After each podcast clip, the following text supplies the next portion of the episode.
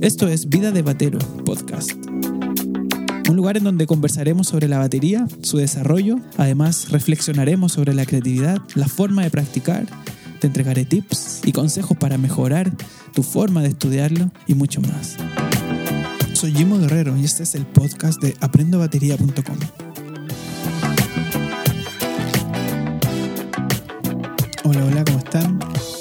estén muy bien, bienvenidas y bienvenidos a un nuevo episodio de Vida de Batero, el podcast de aprendobatería.com. Soy Jimo Guerrero y estoy súper contento de poder estar nuevamente con ustedes eh, en un capítulo muy especial eh, en donde voy a contar algunos, algunos de los errores que cometí cuando comencé a enseñar batería, cuando comencé a hacer clases de batería hace algunos años atrás. Así que si tú enseñas música, batería o alguna otra cosa, te voy a abrir mi corazón y al mismo tiempo quizás eh, también te, te, sientas, eh, no sé, reflejado un poco en lo que yo he vivido. Eh, también si estás partiendo a hacer clases por algún motivo, eh, esto te puede servir para que quizás no cometas los mismos, mismos errores. No todos fueron errores, pero sí hubo al menos tres que son los que te voy a contar hoy. Antes de ir con, esta, con este capítulo, eh, te invito, como cada capítulo, a aprendobatería.com. Eh, ahí, allí hay ya algunos cursos. Está el curso El Poder de la Batería Lineal. además, una masterclass, la masterclass del Groove. Y esa está totalmente gratuita. Y te quiero contar que además se viene un nuevo curso, un curso para aprender a usar GrooveScribe, una super aplicación gratis para escribir tus baterías. Eh, eh, tus partituras de batería. Así que eh, quédate atento y si no te has suscrito aún, es una suscripción que puedes hacer en la página, en cualquiera de las páginas siempre va a haber una cajita de suscripción, puedes ir, suscribirte y de esa forma Em, te voy a estar haciendo llegar toda la información. De hecho, este podcast siempre lo estoy avisando a través de, de las suscripciones de la página. Estoy contando sobre los cursos, también mando descuentos y promociones y noticias. Así que quédate ahí suscrito en aprendobatería.com, mi espacio, el cual está creciendo. Así que te doy gracias por estar allí también eh, revisando los cursos, especialmente también la información de las clases y todo lo que tiene que ver con la batería en aprendobatería.com. Em, vamos al capítulo de hoy. para, bueno, para quienes no me conocen, yo ya llevo algún tiempo eh, enseñando batería. Partí formal y oficialmente el año 2009, así que llevo unos 12 años enseñando sistemáticamente. ¿Qué quiere decir eso? Siempre hago esa diferencia. Eso quiere decir que eh, antes ya yo había hecho clases a, niños, a personas, me habían pedido enseñar, incluso a gente de mi edad que veía que yo estaba aprendiendo, yo estaba estudiando música, estaba estudiando batería, entonces querían que yo les enseñara, enseñara a ellos porque ellos no estaban estudiando. Pero desde el 2009 comencé a trabajar de forma sistemática en un conservatorio en donde veía a un grupo de alumnos semanalmente, tenía una hora, una clase de una hora con cada uno. Eso fue para mí un gran salto porque yo todavía estaba en la universidad, estaba en cuarto año de la carrera de que, que duraba cinco, entonces fue muy bueno porque estando estudiando ya había encontrado un trabajo ligado a la música, en este caso eh, ligado a enseñar. Eh, entonces cuando comencé eh, fue un súper, súper gran paso para mí, pero al mismo tiempo estaba lleno de temores porque si bien es cierto sabía que tenía en mis manos y la habilidad para tocar el instrumento y me estaba yendo bien en la universidad, eso no significa que necesariamente puedas hacer una buena clase o que puedas hacer que un niño de 6 años pueda aprender a tocar batería y tocar una canción y presentarse en un concierto.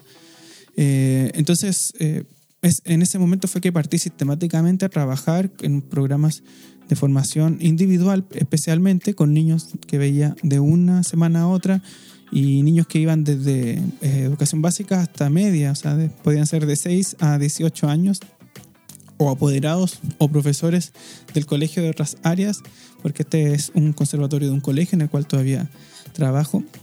Entonces, em, comencé sistemáticamente ahí. Em, los errores que, que, cometí probablemente son propios a cualquier trabajo en donde uno comienza. Así que tampoco es tan, siento que fueron tan graves porque traté de, ir remediándolos. Pero sí si hoy, si hoy, o si hubiera escuchado alguno de estos consejos en ese momento, hubiera sentido mayor dirección, porque la verdad cuando comencé a hacer clases de niños, cuando me ofrecieron este trabajo, el cual obviamente el primer semestre estaba a prueba, yo no sabía bien si me iban a dar el paso a seguir, comencé a tratar de preguntar a gente que tenía más experiencia que yo cómo lo hacían. Bueno, mi profesor, Dani Cheul, que fue uno de quienes me recomendó para ese trabajo, él me dio consejos que me fueron muy útiles.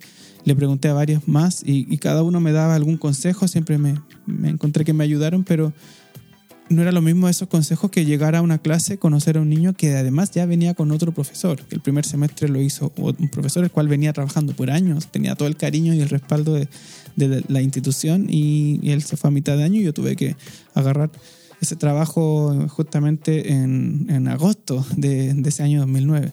Entonces eh, llegaba a la, a la sala con, con un, de verdad con mucho nerviosismo y no sabía bien a qué me iba a enfrentar. Así que ahora te voy a contar en ese contexto cuáles fueron mis tres grandes errores y espero que si lo estás cometiendo, bueno, des un giro o si vas a empezar a hacer clases, los consideres. El número uno, primer gran error que, que hice cuando comencé a enseñar batería fue enseñar como me enseñaron. Sí, enseñar tal como alguien me enseñó a mí. Yo tuve, en ese momento había tenido una primera experiencia que era eh, cuando mi, mi, primo me enseñó a tocar el primer patrón. Él no era baterista, pero conocía cómo funcionaba, que ese fue el momento, el primero con el cual yo toqué el instrumento. Y luego, cuando ya empecé a estudiar en la universidad, comencé a aprender de forma ya técnica, formal, partitura, qué sé yo. Tenía esas como dos grandes extremos, uno muy desde, desde simplemente hacer sonar un ritmo y otro desde eh, ya lo académico. Y lo natural cuando uno tiene un desafío y tiene, le piden que haga algo, en este caso que tiene que ver con enseñanza, es repetir tal como, como a mí o como a uno le enseñaron. Y eso fue lo que comencé a hacer. Eh, así que eh, yo creo que es algo natural que hacemos, pero repetir el modelo, repetir la forma, repetir la estrategia no es necesariamente el mejor camino. Eh, lo que yo quizás pensaba es que si yo aprendí de esta forma, probablemente el otro también lo puede aprender. O sea, es como obvio, si yo aprendí, el otro también. Pero no es así, eh, definitivamente no es así, eh, porque algunos de ellos tenían 6 años, otros tenían 10, algunos tenían un ambiente musical en su casa súper rico, otros ni siquiera, ni siquiera tenían, eh, bueno, ni siquiera tenían una banda favorita. algunos llegaron, los, los inscribieron a un conservatorio y listo, iban porque era una actividad más dentro de su tarde. Cada estudiante tiene una edad, un contexto, una historia, una habilidad diferente no estoy diciendo nada del otro mundo, pero es real. Y, la forma en que uno enseña obviamente no va a servir para todos. La manera en la cual yo aprendí definitivamente no es la manera con la cual el resto va a aprender. Eh, y debemos, además de tener obviamente programas, sistemas, ramos, clases, materia, debemos además de eso tener una manera de cómo aterrizarlo. Y esa manera de cómo aterrizarlo se va dando en la experiencia. Em, así que bueno, yo también comencé en ese tiempo, probablemente me di cuenta de este error que estaba repitiendo en, en las primeras dos semanas y me di cuenta que no, estaba, no, no servía, eh, muy en la interna, obviamente, con cierta frustración también, pero mm, comencé naturalmente a buscarle la vuelta y lo que empecé a hacer es intentar con, conocer un poco más a los estudiantes, conversar un poco más con ellos. Mm, generar un, lazo de cercanía, una amistad, eh, escucharlos, saber qué música les gustaba, saber qué escuchaban en sus casas, saber qué películas. Y, a través de eso comencé a darme cuenta de que había que quebrar un, molde, ¿cierto? Que una clase y un método y un sistema y aprender y simplemente hacer de esto algo natural. Obviamente respetando que hay un objetivo, que es que el estudiante aprenda a tocar batería. Y bueno, mi primera lección fue esa, la forma en que me enseñaron no es necesariamente la forma con la cual debía enseñar y la experiencia y los años y, el resto que, de estos 12 años, eh, yo creo que me han regalado el tener un tino especial, como un sentido diferente de comenzar a, a moldar o aterrizar un programa, un programa de clase, una materia, un, un objetivo musical de diferentes formas para diferentes niños. Y para eso hay que hacer clases a muchos tipos de niños, a muchos tipos de personas. Después ya obviamente yo extendí y, hoy en día yo hago clases a gente adulta más grande que yo, he hecho clases a adultos 50, 60 años incluso. Y cada uno es diferente. Así que mientras más clases hagas, mayor experiencia vas a ganar porque así lo he visto yo. no solo experiencia de saber cómo dictar una clase, sino cómo aterrizarlo. Porque después el siguiente problema que puede ser es que si es que tuve dos o tres buenos casos, repito esos dos o tres eh, formas con, los, con el resto y eso tampoco es así. Tengo que tener una base, un sustento, estar seguro que lo que enseño lo sé, pero la forma de aterrizarla probablemente vaya adaptándose a cada uno o cada una de los estudiantes. Ese fue mi primer error. Mi segundo error fue teorizar mucho y aplicar poco. Eh, creo que eso tiene que ver porque los primeros meses de profesor, y quizás te, ha pasado a ti, tenía ganas de enseñar todo lo que estaba aprendiendo en la, universidad. Todavía estaba en cuarto año, entonces estaba llenándome conceptos teóricos y, y manejando un montón de información súper interesante súper importante.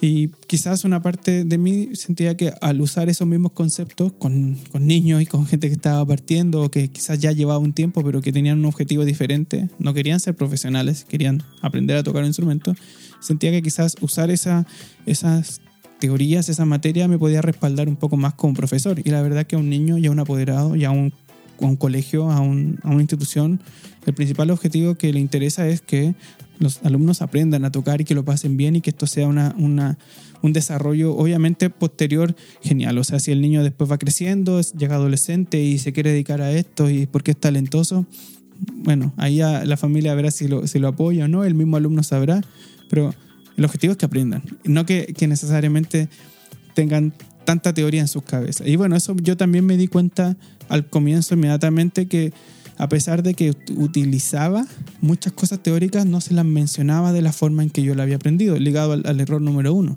Es así como eh, yo después ya no empecé a usar el uso de, partituras y de los mismos libros que yo enseñaba para enseñar una clase, sino más bien hacía dibujar en la pizarra diferentes tipos de ritmos, le enseñaba la diferencia entre las negras y las corcheas, pero de otra manera lo hacía tocar en diferentes partes de la batería, muchos juegos, mucha repetición y al final del semestre veíamos el cuaderno donde yo le iba anotando las cosas al alumno o él mismo iba anotando y veíamos harta teoría, veíamos partituras de batería, figuras rítmicas adaptadas a la, a la edad del, del, estudiante, pero ese no era la importancia o ese no era el foco, el foco era que aprendieran y podía utilizar la teoría a, como en mi favor, a mi favor en ese objetivo. O sea, en el fondo ver lo teórico no como un fin en sí mismo, sino como una herramienta, una más. El juego, por ejemplo, una gran herramienta. Jugar, repetir, eh, desarmar la batería, volver a armarla, tocar al revés, jugar mucho, pero esa es una herramienta. Lo teórico es otra herramienta sí, podemos generar diferentes herramientas, pero el objetivo final es que el estudiante aprenda en, el, en diferentes niveles. Quizás ustedes se imaginan ahora un niño, yo también me imagino un niño aprendiendo, pero si esto es un par, una persona de mi edad o alguien que quiere ser profesional, de la misma forma. Esto es exactamente lo mismo, pero cambian obviamente las maneras de, aterrizarlo, las materias, las temáticas, etc. ¿ya? Así que el error 2 fue teorizar mucho y aplicar poco, pero rápidamente lo revertí por aplicar mucho y usar la teoría como una de las tantas herramientas que hay para enseñar. Bien. Y el tercero, el tercer error, quizás esto va más un poco ligado a cuando hacía clases particulares. Antes del 2019, 2009 ya hacía algunas clases. Después seguí, obviamente, me sentía más respaldado porque estaba trabajando en un conservatorio.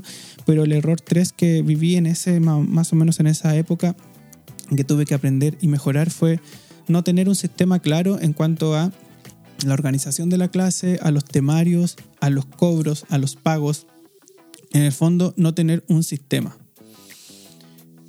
Cuando comencé a, hacer clases, generalmente me, eso empecé a hacer clases porque me las pidieron. Alguien se acercó a mí, oye, tú estudias, tú haces clases, me gusta cómo tocas, enséñame.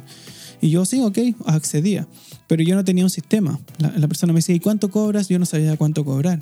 ¿Y cómo lo haces? Sí, eh, nos juntamos, sí, en tal día. No, tampoco tenía claros mis horarios disponibles. Los ponía cuando podía y cuando no siempre he sido muy responsable en eso, pero, pero aún así no tenía un sistema claro. Y las personas iban y estudiaban conmigo. Y habían personas con las cuales funcionaban muy bien las clases y otros con los que no, pero el error y el problema no era de ellos, sino era que yo no tenía un sistema claro, no sabía bien cómo ofrecer esa experiencia de enseñanza. Entonces me comenzó a, cobrar, eh, costar cobrar, por ejemplo. Me preguntaban un valor, yo no sabía bien, pregunté, hice una idea, cobré, cobraba por clase y, con algunos estudiantes que me decían, oye, ¿te puedo pagar al final, las cuatro clases al final del mes? Y yo decía, bueno, no tenía un sistema, ok. Y, y con esos estudiantes pasaba que a veces pasaban dos o tres meses y recién me pagaban cuatro clases porque a veces la persona me cambiaba la hora, no llegaba, después me pedía una devolución, no tenía claro qué clases se recuperaban, qué cosas no. Entonces también rápidamente me fui dando cuenta que tenía que generar un sistema. Y ese sistema me iba a decir cuánto valía mi clase. Y creo que desde ese momento hasta ahora lo he ido sistematizando y sigo aprendiendo. Y en estas tres áreas sigo aprendiendo, obviamente, sigo tratando de revertir esos errores por hacer, en el fondo, para hacer mejores clases.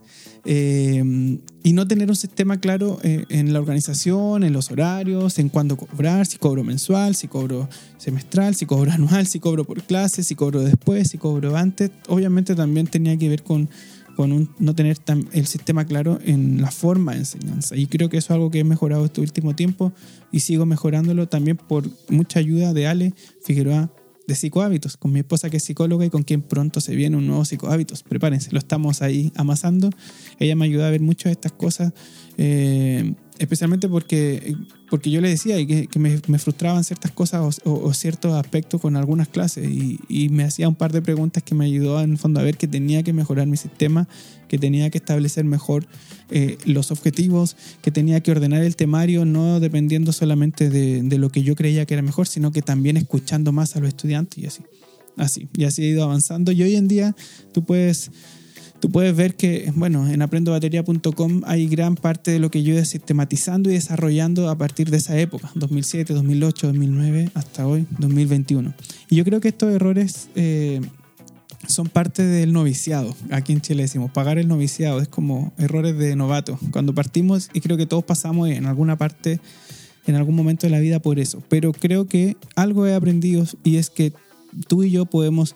Eh, ordenar, mejorar muchas veces dándole un par de vueltas a, lo que hacemos, lo que ofrecemos y por qué hacemos clases. Eso también es algo que yo le he dicho ya, terminando como con un asterisco, ¿por qué quieres hacer clases? Eh, esto ya no es un error, sino que te lo pregunto. ¿Porque te pidieron clases? Bien. ¿Porque tú quieres enseñar? Bien. ¿Porque necesitas ingresos fijos? Bien. Pero esa respuesta que tú des, que no, te diré si es correcta o incorrecta, dale un par de vueltas más porque probablemente hay algo que no estás viendo. Yo comencé a hacer clases, no sabía que eso iba a ser gran parte de mi trabajo y hoy en día me encanta hacer clases. Me gustaría seguir haciendo clases y seguir mejorando en esto. Pero quizás no es para todos. Quizás ha sido solamente un tiempo en la pandemia hacer clases porque era lo que había que hacer. La verdad no lo sé. Pero sí te motivo a sistematizar, a ordenar, a generar una forma para que si que haces clases, tú y tus estudiantes lo tengan, tengan tan claro hacia dónde van que ellos eh, avancen y vean resultados en el corto, mediano y largo plazo. Eso yo creo que es el objetivo final de enseñar, que hayan metas, que se cumplan los objetivos y que la clase sea obviamente para pasarlo bien, para disfrutar, para algunos se desestresan, tienen un espacio, pero que finalmente en sus manos, en su instrumento, se vea mejoría.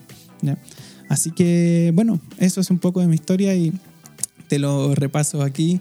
Primer error, enseñar como me enseñaron. Segundo error, teorizar mucho y aplicar poco. Y tercer error, no tener un sistema. Y estas tres cosas he ido eh, perfeccionando y mejorando y lo puedes mirar ahí en aprendobatería.com. Así que te dejo invitado a suscribirte y a un nuevo episodio eh, prontito la próxima semana. También vamos a tener un nuevo psicohábitos, un nuevo curso y con algunas sorpresas más. Así que eso.